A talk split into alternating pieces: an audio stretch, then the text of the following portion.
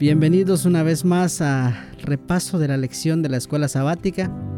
Estamos iniciando un nuevo trimestre del julio al mes de septiembre del año 2022 y la lección para este trimestre lo tenemos como titulado En el crisol con Cristo y esta semana vamos a analizar el crisol del pastor. Así que nos gustaría que usted nos acompañe en todo este trimestre desarrollando juntos la lección de la escuela sabática el texto para memorizar para esta semana lo encontramos en el libro de Salmos 23.3. Confortará mi alma, me guiará por sendas de justicia por amor de su nombre. Como siempre, esta semana tenemos invitados que nos van a analizar, nos van a platicar, nos van a leer el repaso de la lección. Tenemos a nuestro hermano Basilio Ramírez, que él es parte de este staff, de este equipo para compartir la lección. Y tenemos un invitado nuevo que es el hermano Edgar de la iglesia de Channelville. Así que hermano, gracias por estar con nosotros y el tiempo es para ustedes. Sí, muy buenas tardes, queridos hermanos y amigos que nos escuchan a través de este ministerio de Radio Proclamat. Es un privilegio para nosotros el hecho de que podamos llegar hasta sus hogares o los lugares donde ustedes se encuentran escuchando este repaso de lección que estaremos compartiendo con ustedes. Es interesante, eh, hermano Edgar, eh, el tema de esta nueva lección de este trimestre, el crisol. Eh, la primera lección se titula El crisol del pastor, como ya dijo nuestro hermano ah, René. Hermano, pero para poder continuar analizando esto necesitaríamos saber el origen de este salmo, el Salmo 23. ¿Cuándo y por qué lo escribió David? ¿Qué es lo que estaba aconteciendo en ese momento? En ese momento, eh, hermanos, es cierto que David escribía cada uno de sus salmos siempre que estaba en momentos difíciles o también en veces inspirado por eh, la inspiración divina cuando era pastorcillo allá. Pero este es un momento muy especial, hermano, porque es un momento difícil. Si bien es cierto que eh, el rey David, ah, después de que fue ungido y era, eh, tenía celos eh, Saúl de él, eh, lo quería matar, pero ahora ya David estaba en el reino y era una situación muy adversa porque su propio hijo Absalón se había rebelado contra él y ahora lo estaba siguiendo para matarlo. Y es que cuando él está en esta situación difícil, ¿verdad? Se encuentra inspirado para depositar toda su confianza en aquel que lo había llevado hasta, hasta el trono, que era Dios mismo. Y entonces es que escribe este salmo, ¿no? Depositando así, expresando en esas palabras, incluso este salmo llegó a ser un himno en, en el pueblo de Israel, ¿no? Y entonces depositaba él toda su confianza en Dios, así lo expresa el salmo. ¿Qué dice usted, hermano Edgar? Sí, hermano Basilio, hay mucho que aprender, analizar y sobre todo sacar lecciones para cada uno de nosotros. Ah, y cuando comenzamos a analizar este Salmo 23, es muy interesante que mm, radica donde dice lo que usted habló para introducirlo. Y cuando comienza en el Salmo 23 a 1, dice, Jehová es mi pastor, nada me faltará. O sea, cuando David está experimentando lo que está experimentando en una prueba difícil de su vida, que estaba siendo perseguido, las calamidades, los problemas que estaba teniendo, las persecuciones que estaba teniendo. Él se aferra y tiene la seguridad, la confianza que Jehová es su pastor y que y nada me faltará. O sea, después de, eh, eh, después de, de, lo cuando comenzamos a analizar, nada me faltará, quiere decir que nada le va a faltar. O sea que todo lo que va a hacer el Señor lo va a sustentar. O sea, durante el camino que Él vaya, en todas sus calamidades, sus problemas, su persecución, Él tiene la seguridad y la confianza que nada le va a faltar. Es decir, que el Señor lo va a cuidar, lo va a proteger a pesar de todo lo que le está pasando a Él. O sea que las circunstancias que puedan estarlo rodeando momentáneamente, uh, más allá de, las circunstancias, él mira que el Señor lo va a llevar hacia un final feliz, un final que finalmente, valga la redundancia de la palabra, se cumplirá el propósito para el cual Dios lo ha llamado. Y yo creo, hermano Edgar, eh, que de alguna manera también nosotros cuando hemos sido llamados a este camino de fe, eh, nos convertimos en esa oveja que el gran pastor, ¿verdad? Eh, nos guía, nos cuida y a pesar de que hay momentos difíciles que podemos estar pasando, no podemos omitir el hecho de que nuestra confianza no depende de nuestras propias fuerzas o capacidad, sino en la fe que depositamos, esa confianza que depositamos en el pastor que es el Señor Jesús. Y ahí tenemos algunos textos, ¿no? Como de Isaías, dice, a mí me gusta el libro de Isaías, hermano, el capítulo 40, cuando habla sobre las ovejas, ¿no? El capítulo 40, versículo 11, dice algo muy bonito, dice que eh, Él lleva a los corderos en sus brazos, ¿verdad? y va guiando a las recién paridas con delicadeza, con suavidad, eh, con consideración. Es decir, hermano, no importa cuán débil, cuán frágil o cuán inepto nosotros nos sintamos, el Señor tiene paciencia con nosotros. Cuántos errores cometamos, Él como quiera nos va guiando, nos va llevando, nos va pastoreando, ¿no? Y entonces... Eh, él tiene ese cuidado. Asimismo Jeremías también, si usted lo leyó ahí en el versículo 20, el capítulo 23, versículo 3, dice, yo mismo recibiré a mis ovejas de todos lados. Es decir, el Señor tiene ovejas en todos lados. Él lo dijo así en una ocasión, ¿no? Dice, yo soy el buen pastor y las ovejas oyen mi voz y me siguen. ¿Sí? Ellas me conocen, yo las conozco por su nombre, ellas me conocen a mí. Es decir, el Señor conoce cada una de nuestras necesidades, cada uno de nuestros corazones y cada uno de nuestros anhelos. Y el anhelo de cada uno de nosotros, hermano, es siempre estar en el camino al cual Dios nos ha llamado. Ahora, ah, hay algo que dice que ah, aquí en la lección del, día domingo dice que uh, una guía para el viaje. Es decir, el mismo, mismo Dios va guiándolo a ella en todo ese camino que vayan, que vamos a encontrar aquí, la, todo que habla el, Salmo 23, dice que es un camino que el mismo pastor lo va guiando. Ahora, muchas veces, las cosas que se creó David fueron por él mismo. Muchas cosas, las cosas que nos pasan en nuestra vida, somos por nosotros mismos. Pero Dios en su amor y su misericordia nos jala y nos va guiando y nos dice, ¿sabes qué? No es aquí, sino que tienes que irte por acá. Este es el camino que yo quiero, que yo quiero que, que vayas. Este es el camino que te estoy ofreciendo. Tómalo, por favor. E, ese es el cuidado, el amor, porque cuando de, lo que leyó en, en, Jeremías y todo lo que estábamos leyendo, y dice, eh, por ejemplo, primera de Pedro 2.25, dice ahí que Él es el que nos cuida. A pesar de cualquier circunstancia o cualquier decisión errónea, Dios nos saca de ahí. Ese es el amor de Dios, esa es la misericordia de Dios. Entonces, mire, e, es, tan bonito que, por ejemplo, dice Juan 3:16, porque de tal manera amó Dios al mundo que ha dado a su Hijo unigénito para todo aquel que en él crea no se pierda, mas tenga vida eterna. O sea que la oveja se pierde muchas veces, pero Dios la trae hacia Él mismo para que no se pierda. Así es. Hermanos, qué interesante, ¿no? Dice ahí el Salmo 23, 2, dice, eh, Él te hará eh, estar en delicados pastos, en aguas de reposo te pastoreará. Es decir, que no importa las circunstancias o problemas que estemos pasando, como tú decías, ahí dice en Primera de Pedro 2.25, erais ovejas descarriadas y habéis vuelto al pastor y obispo de vuestras almas. Es decir, aunque andábamos descarriados, el Señor como quiera tenía un interés especial en nosotros. Y ahora que nos llama, nos da esa paz, nos da ese reposo, tener la confianza de que el Señor está a cargo de cada uno de, nuestras necesidades. Y dice en el versículo 3 del mismo capítulo 23, eh, por amor de su nombre, guía, nos guía por sendas de justicia. Es decir, la justicia no es nuestra, la justicia es de Dios y Él nos hace aptos para caminar ese, ese camino de justicia. Él nos imparte esa justicia. Y también dice ahí en el versículo 4, ¿no?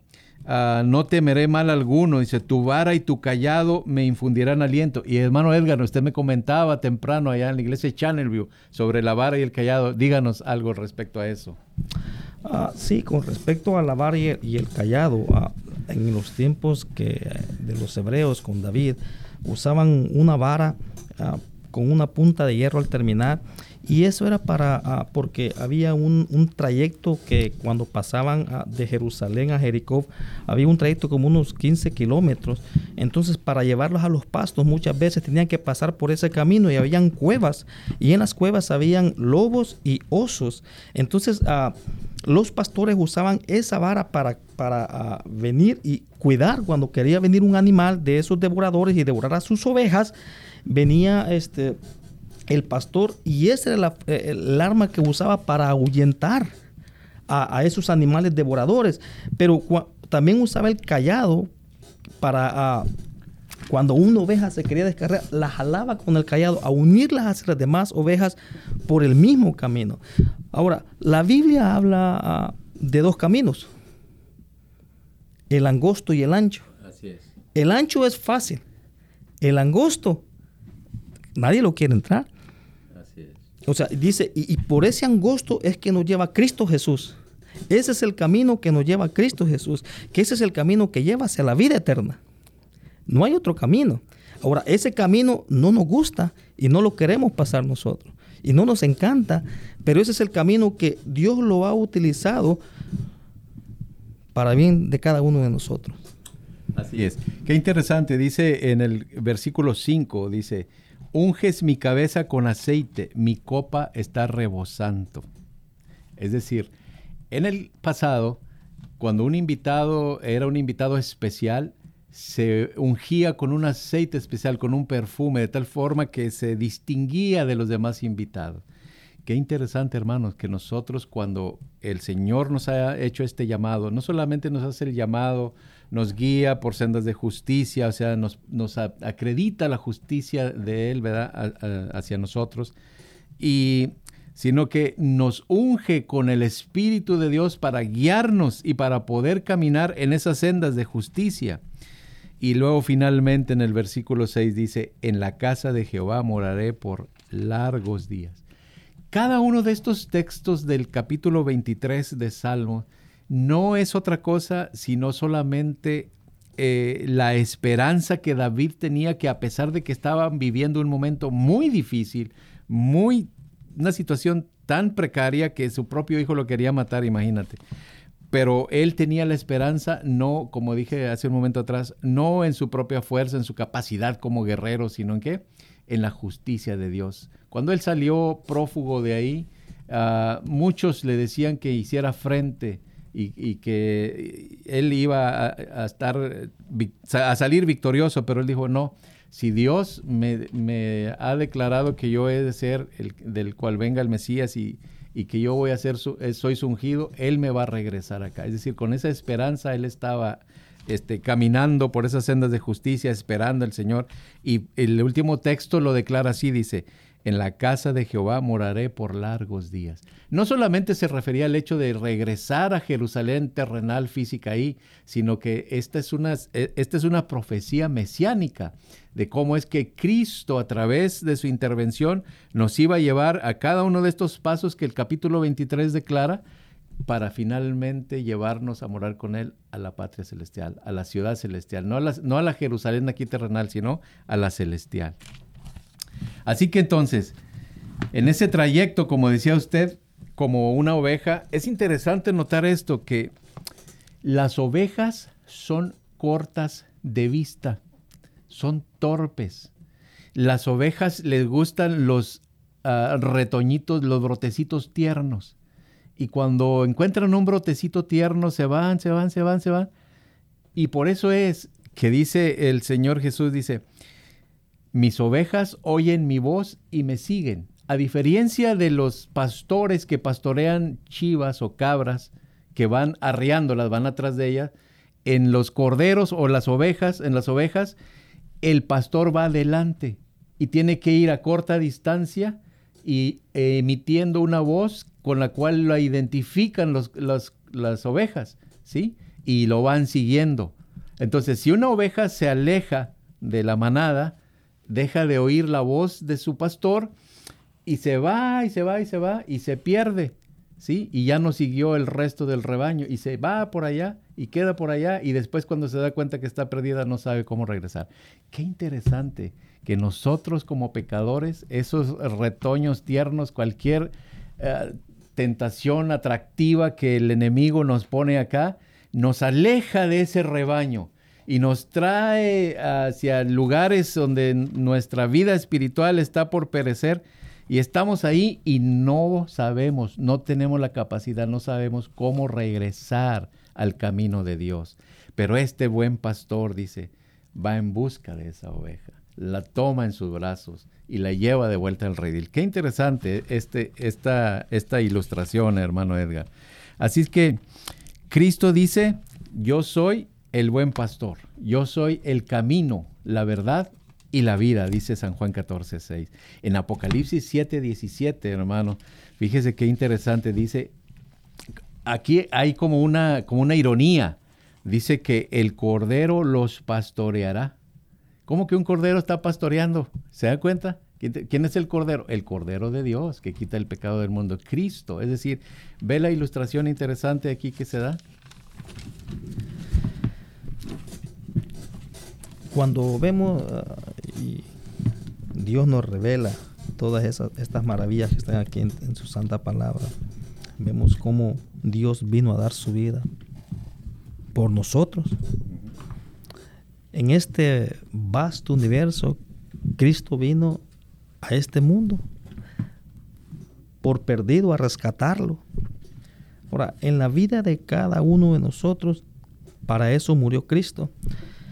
Cuando usted estaba diciendo que eh, va oliéndolo y va, eh, usualmente la, oveja se pierde, se va, se descarría y Cristo mismo se encarga de, de, otra vez traerlos al redil. Ahora,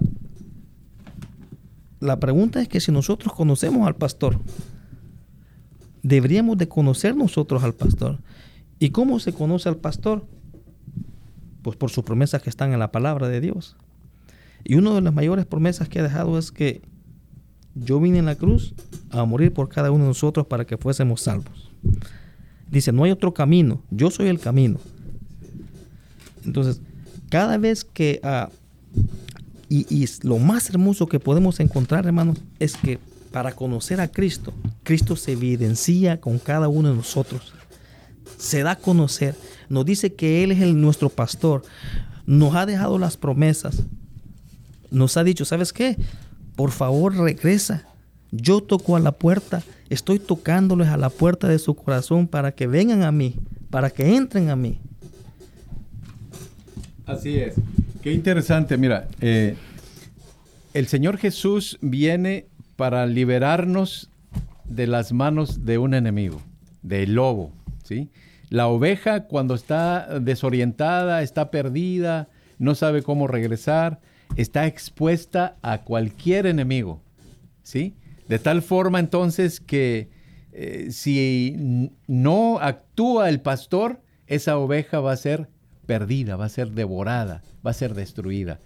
Muy interesante la ilustración que estabas haciendo, Edgar, porque si el Señor Jesús no hubiese intervenido de una manera especial, no hubiese dejado el cielo para descender aquí a la tierra y tomar nuestra naturaleza y vivir entre nosotros para poder rescatarnos de la condición en que estábamos, no tendríamos esperanza de salvación y de vida eterna. Qué maravilloso el amor de Dios, que a pesar de que pasamos pruebas difíciles, como dijimos, el Salmo 23 fue escrito por David en ese momento difícil de su vida, todavía si Dios viene y nos restaura la fe y la esperanza. Pero a pesar de todo ello, no nos infunde ah, odio, rencor o resentimiento hacia los que están en nuestro entorno que tal vez nos han desviado del camino recto. Puede ser algún familiar, algún ser querido, tu esposa, tu hijo, tu papá, tu tío, tu propio hermano, tu propio pastor que te ha desviado del camino recto sino que el Señor Jesús dice en Mateo 5:44, aquel sermón eh, del monte que dice, amad a vuestros enemigos, bendecid a los que os maldicen, que haciendo estas cosas, dice, entonces das muestra de que Dios, eres hijo de Dios y que Dios está en tu corazón. No os venguéis, dice Romanos 12, ah, 18 al 21. No os venguéis, dice, de tus enemigos, sino que no seas sino que vence el mal con el bien. Es decir, y el bien no, no proviene de nosotros mismos. El bien es puesto por Cristo Jesús, del, el, cual es el buen pastor. Por eso es que eh, en el Salmo 121, 1 y 2 dice, cuando se encuentra uno en situaciones difíciles, tú dices, bueno, ¿y ahora qué voy a hacer?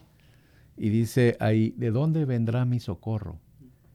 Dice, mi socorro viene de Jehová, quien hizo los cielos y la tierra. Mira qué interesante. Nuevamente está presentando al Creador, a la misma vez el Redentor, el Restaurador, el Salvador, el Buen Pastor, como el creador de todo lo quien hizo los cielos y la tierra y todo lo que en ellos hay. Qué interesante eh, el, Salmo este 121. Es decir, nuestra esperanza no está en nuestra capacidad, en nuestra tenacidad, sino solamente en el buen pastor. El buen pastor su vida da por las ovejas. Ahora, es bien interesante que Efesios 6 a 12 dice, porque no tenemos lucha contra sangre y carne, sino contra principados, contra potestades, contra los gobernadores de las tinieblas de este siglo, contra huestes espirituales de maldad en las regiones celestes. Hermano Basilio, esta batalla usted y yo no la vamos a ganar. Así es. Pero Cristo ya la ganó en el cruz del Calvario. Amén. Gloria al Señor. Y esa es la esperanza que ah, vemos en Cristo Jesús nosotros. Es una promesa que Él ha dejado nosotros. Por eso Juan 10 dice que yo conozco a mis ovejas y mis ovejas me conocen a mí. Cuando decimos mis ovejas me conocen a mí, yo conozco al pastor, a mi pastor que es Cristo Jesús, que Él ya venció al enemigo ya fue vencido en la cruz del Calvario por Cristo Jesús. Ahora, dice aquí en el ah, Salmo 23, 6, dice, ciertamente el bien y la, y la misericordia me seguirán. O sea, la bondad y el amor me seguirán. Dicen otras otras, otras traducciones. Y dice, ah, todos los días de mi vida. Así es. Es decir, Cristo mismo nos lleva en su amor, en su misericordia, todos los días de mi vida. O sea, cada vez que Cristo nos hace el llamado, es un acto de misericordia y de amor. Entonces, cuando vemos, leemos primera de Juan a 4.8, dice, ah, el que no ha conocido a Dios, ah, el que no... lo voy a leer aquí, hermanos, para que vea. Primera de Juan 4.8, hermanos, para no estar diciendo ah, cosas que, que no, muy conocido a este versículo que dice, el que no ama no ha conocido a Dios porque Dios es, amor. Es decir, el amor, usted y yo no, lo podemos definir porque es Dios, es una persona. Y, esa, y, lo, todo lo que Dios ha hecho por usted y por mí está redondeado en el amor. Así es el verdadero pastor. Así es, mira qué interesante, porque precisamente en el capítulo 10 de Juan, el versículo 17 y 18, estás eh, resumiendo lo que acaba de decir. Y son palabras textuales del mismo Señor Jesús, el pastor de los pastores, dice, por eso me ama el Padre, porque yo pongo mi vida para volverla a tomar. Nadie me la quita, sino que yo de mí mismo la pongo. Tengo poder para ponerla y tengo poder para volverla a tomar este mandamiento recibí de mi Padre. Es decir, el amor es el que triunfa, el que nos da libertad, el que nos, da, nos trae esperanza. Cristo mismo, por amor a ti y a mí, descendió del cielo, se encarnó en un ser humano, fue a la cruz, a ese crisol, y cada uno de nosotros, no importa lo que estemos pasando, si tenemos esa fe y esa esperanza en el buen pastor, escuchamos su voz, él nos va a traer paz. No importa. Dice que la paz que Él da no es la paz como el mundo la da, sino la paz que Él da es a pesar de las circunstancias que estemos pasando. ¿Por qué? Porque como decías hace un momento, Cristo ya ganó la batalla por nosotros. Ese crisol, Él ya venció en la cruz del Calvario. ¿Sí? Y entonces ahora nos imparte esa esperanza, nos imparte ese triunfo para que podamos tener fe en su palabra, en sus obras meritorias y su justicia entonces es impartida. Eso es lo que habla el Salmo 23, precisamente. Esa es la confianza que David tenía cuando fue inspirado a escribir ese Salmo 23. Ahora, eh, eh, cuando vemos aquí el Salmo 23, eh, hermano Basilio, hay unas cosas bien interesantes, hay palabras que se usan que las comenzamos a meditarlos, aprendemos mucho, el Señor tiene muchas lecciones. Dice que lo primero que nos da Dios aquí, que nada me va a faltar. Lo después te manda, dice que te da descanso. O sea, Cristo Jesús te da descanso. Venir a mí todos los que estáis trabajados y descansados, y que dice, yo os haré descansar. También dice que va a confortar mi alma. Es decir, lo va a sustentar. O sea, ese es el pastor. El pastor se hace todo por sus ovejas. Y dice que lo va a guiar por sendas de justicia. Pero dice, dice más adelante, dice que nos va a quitar todos esos temores que, que nos acechan a cada uno de los seres humanos. ¿Y cuál es el medio que ha dejado Cristo? Que vino cuando dice, no os voy a dejar solo, sino que voy a dejar a quién dijo. Un consolador. Amén. Así es. El Espíritu Santo. Así es. Ese nos guía, nos convence de pecado, de justicia y de juicio. Nos ayuda a, en todo aquí y nos lleva hacia Cristo Jesús. Así es. Así es, precisamente por eso es lo que dice ahí el Salmo 23.5, ¿no? Unge mi cabeza con aceite. Es decir, la presencia del Espíritu Santo manifiesta en cada una de mis decisiones. Él es quien ahora impulsa nuevas ideas, nuevos anhelos, nuevos pensamientos en mi corazón. No son míos, sino que es un poder que desciende de lo alto y ese poder es Cristo mediante su Santo Espíritu morando en mí, ¿verdad? al ser ungido por la presencia del Espíritu Santo, entonces ahora soy guiado en los caminos y en las sendas de justicia. Escucho la voz de Dios, escucho la voz de mi pastor y mi pastor me guía por sendas de justicia y de paz. Sendas en las cuales anhelo que muchos de aquellos que nos están escuchando en este momento a través de Radio Proclamar, sea que, pertenezcan a alguna iglesia o no, Dios, Cristo, descendió del cielo por amor a ti y por amor a mí.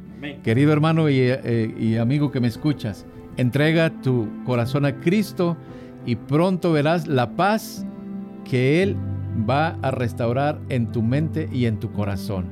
Que Dios les bendiga en esta tarde y que puedan encontrar la paz que necesitan, que solamente Cristo en su poder, en su entrega, en su sacrificio, nos puede dar a cada uno de nosotros. Agradecemos la lección de escuela sabática que ha sido impartido por el hermano Edgar y el hermano Basilio.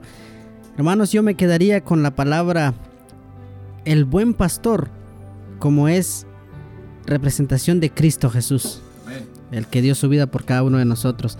Hermano Edgar, gracias. Por favor, despídanos de nuestra audiencia y en una pronta oportunidad lo tendremos de nuevo aquí y al igual que usted, hermano Basilio. Sus últimas ah, palabras. Muchas gracias a todos y que Dios los bendiga a cada uno de ustedes. Amén, hermano Basilio. Que la paz de Dios inunde sus corazones y que pronto cuando el pastor de este redil regrese por sus hijos, usted y yo, ojalá formamos parte de ese, de ese redil. Dios les bendiga. Amén. Muchas gracias hermanos y que Dios los bendiga. Esperamos eh, contar con ustedes la próxima oportunidad. Bendiciones y que el Señor esté con ustedes siempre. Amén. Amén.